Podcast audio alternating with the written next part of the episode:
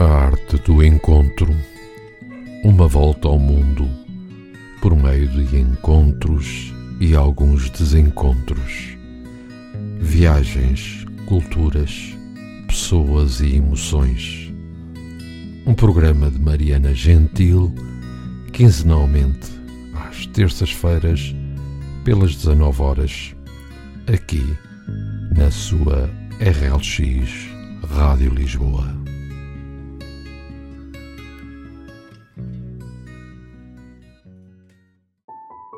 Olá! Seja bem-vindo a mais um A Arte do Encontro, um espaço onde conto um pouco sobre minhas experiências pelos quatro cantos do globo. No episódio de hoje, vou ler uma crônica que escrevi sobre um dos meus destinos favoritos. Já visitei essa ilha três vezes e em todas sou surpreendida pela pureza desse país e me emociono nos encontros inesperados pelas estradas e praias. Esse texto, na sua forma original, foi escrito na primeira vez em que pisei em São Tomé e Príncipe, há cinco anos. Tenho um carinho especial por ele, reflete o meu encantamento e confusão com a vida leve, mas também difícil no país. Vamos a ele. Encontro com o sorriso. Apenas as portas do avião se abriram e senti minha roupa começar a grudar na pele. O calor e o ar úmido vieram acompanhados de uma brisa quente, com cheiro a madeira queimada. Cheiro de infância para mim, das poucas noites frias do inverno brasileiro, sentada à lareira com os meus pais. Respirei fundo, abrindo meu coração e preparando a minha alma para os encontros e experiências em São Tomé. Embora nesse momento eu ainda não soubesse que nada podia realmente me preparar para essa ilha. Ao sair do minúsculo terminal do principal aeroporto do país, ouvi diversos gritos ao longe. Bem-vindos a São Tomé! Leve, leve! Leve, leve, me explicaram, é o lema da ilha. Algo como sem pressa, sem estresse. Em São Tomé, entrei em outro compasso, mais lento, mais atento e mais feliz. Cheguei no final da tarde. O céu tinha aquele tom alaranjado, mudou para cor de rosa e rapidamente escureceu, trazendo com ele a fome comum ao anoitecer. Fui a um restaurante no centro da pequena capital experimentar a gastronomia típica são tomense. E me rendi ao sabor da fruta-pão. Uma especialidade da ilha, que me lembra uma mistura de batata com mandioca, dos meus pratos favoritos, servida frita, foi o deleite do meu paladar. O chocolate, feito com o cacau de lá mesmo, famoso por ser o melhor do mundo, também fez minhas papilas gustativas dançarem, amargo e doce, sambando perfeitamente na minha boca. Fui dormir com a sensação de ter sido bem recebida na casa de um desconhecido, ansiosa por desvendar cada pedaço dessa terra tão acolhedora. O dia em São Tomé começa cedo, e às sete da manhã o café quente já acordava meus sentidos. A primeira aventura seria rumo a norte da ilha, e a primeira parada, uma das maiores e mais famosas roças do país, a roça Agostinho Neto uma lembrança do não tão distante período colonial. A grandeza da roça já se avistava de longe.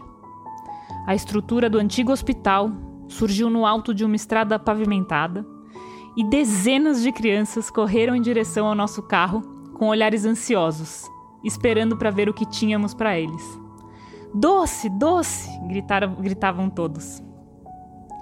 Antes de descer do carro, peguei na mochila cheia de material escolar que trouxe de Portugal, para entregar às crianças de todas as idades que haviam acompanhado o trajeto desde a entrada da roça. Achei que ficariam decepcionados ao se darem conta que não havia nada ali para saciar a fome de doce. Mas os pequenos olhos se acenderam ao verem, ao verem as canetas, cadernos e lápis guardados na mochila. Uma menina de uns nove anos chamou minha atenção. Ela tinha irmã de pouco mais de um ano amarrada às costas com um pano colorido, e andava descalça pelo chão acidentado, coberto de pedras.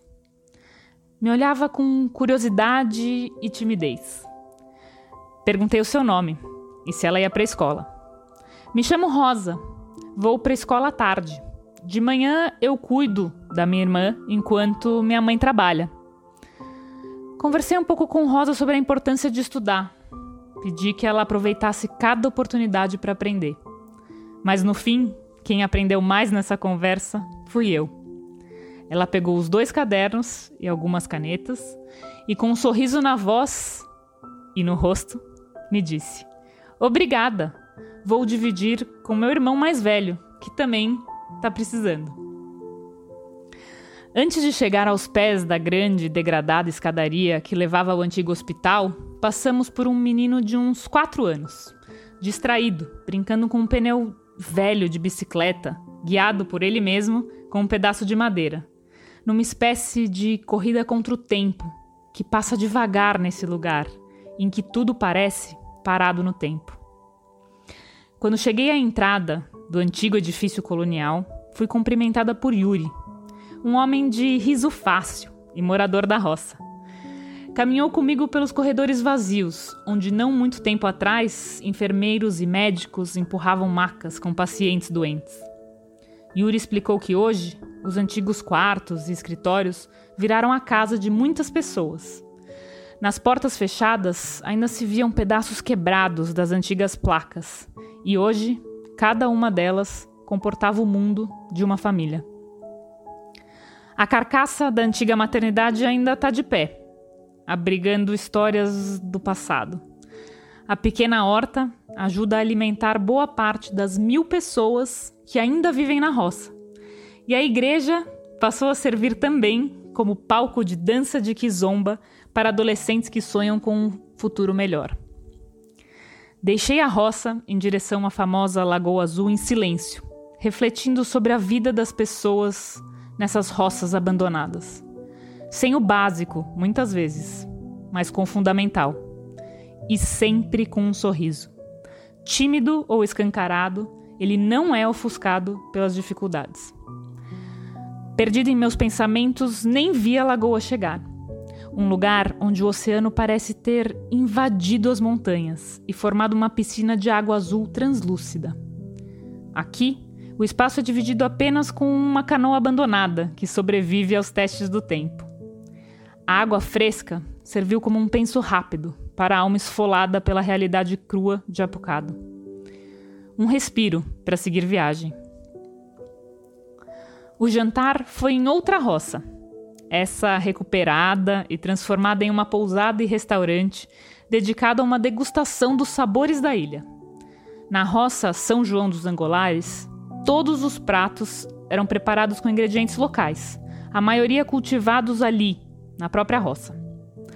A refeição foi acompanhada por risadas e histórias de todos que ali estavam, acariciados pela brisa quente e absorvidos numa conversa possível somente ali, sem acesso a celulares ou internet, mas com livre acesso a memórias e emoções.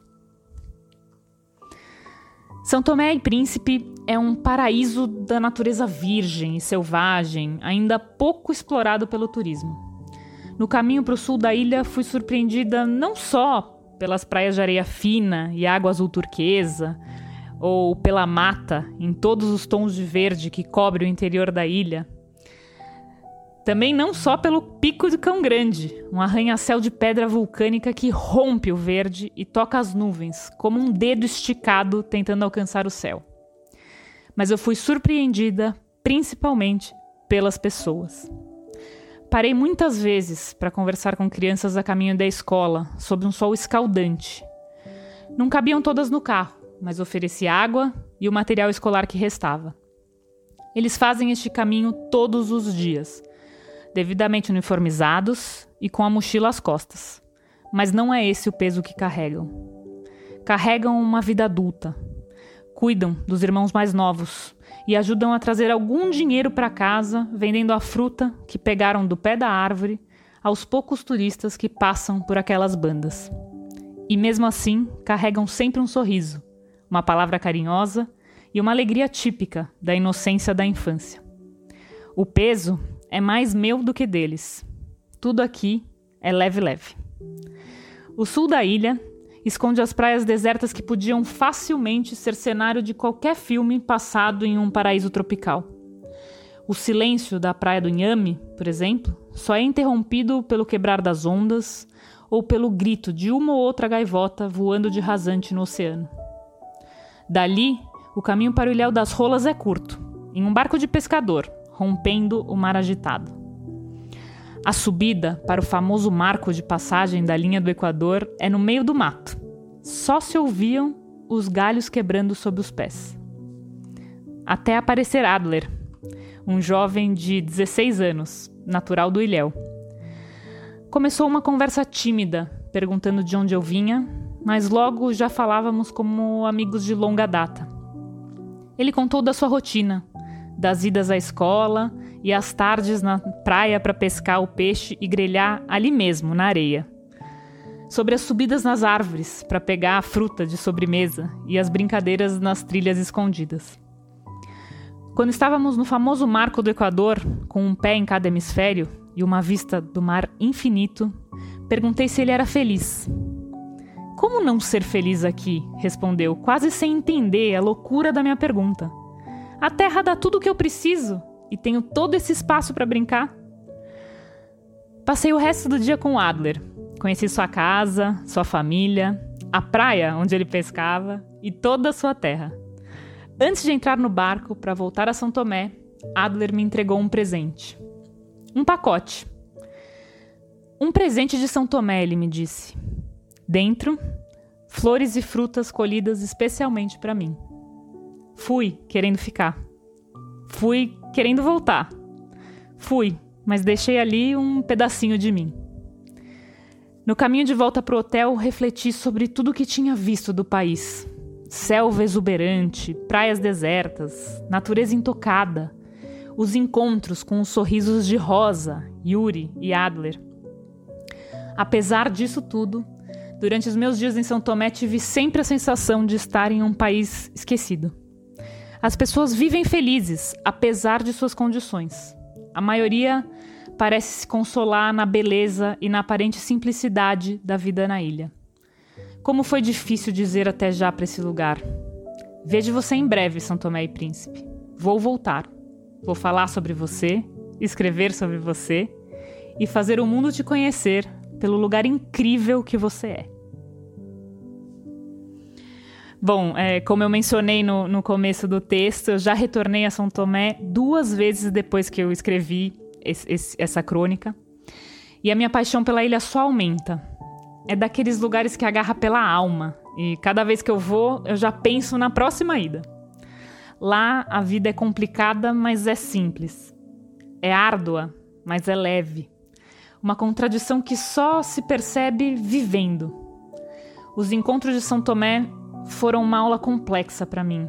Eu aprendi muito, mas saio sempre com mais dúvidas ainda. Mas a maior lição, com certeza, é de aprender a ver o lado bom da vida. Não importa quão escuro pareça, há sempre uma brecha de luz para apreciar. Obrigada por me acompanhar em mais uma viagem. É, espero por você no próximo Arte do Encontro. E hoje eu deixo uma música que me faz lembrar muito essa ilha que eu tanto amo: Somewhere Over the Rainbow. Beijinhos e até a próxima!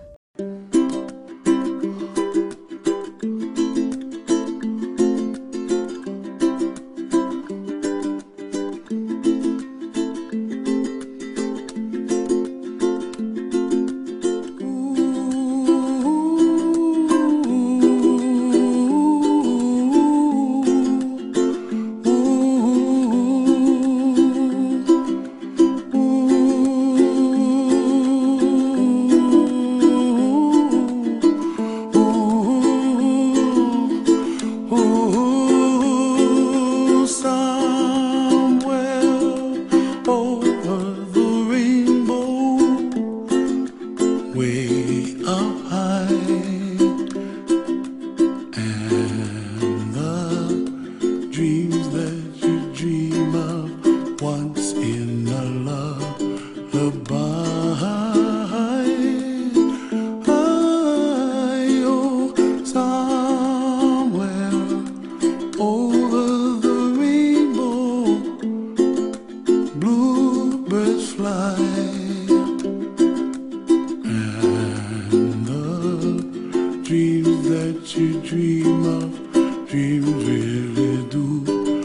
you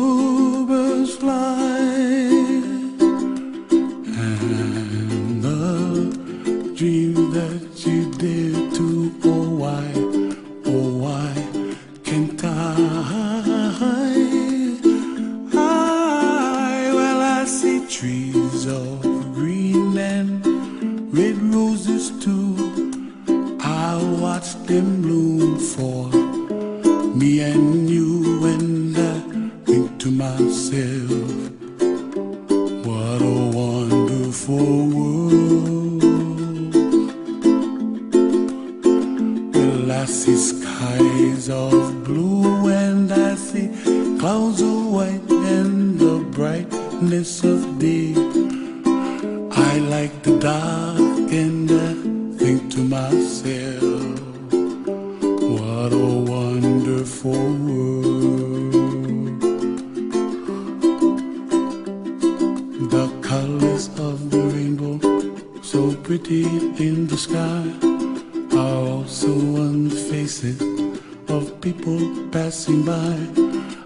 friends shaking and singing.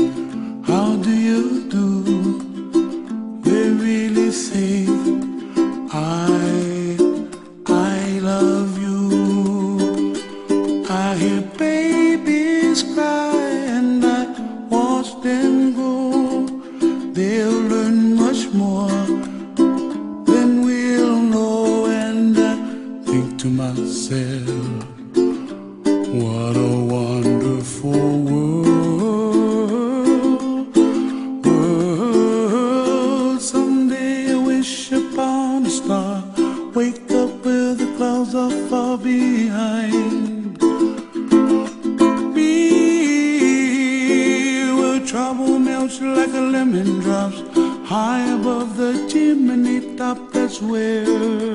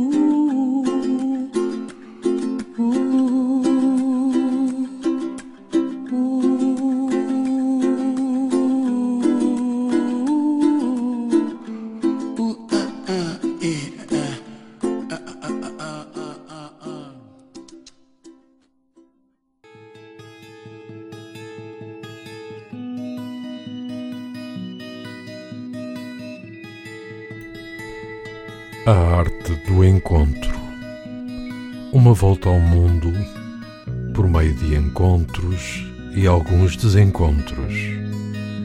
Viagens, culturas, pessoas e emoções.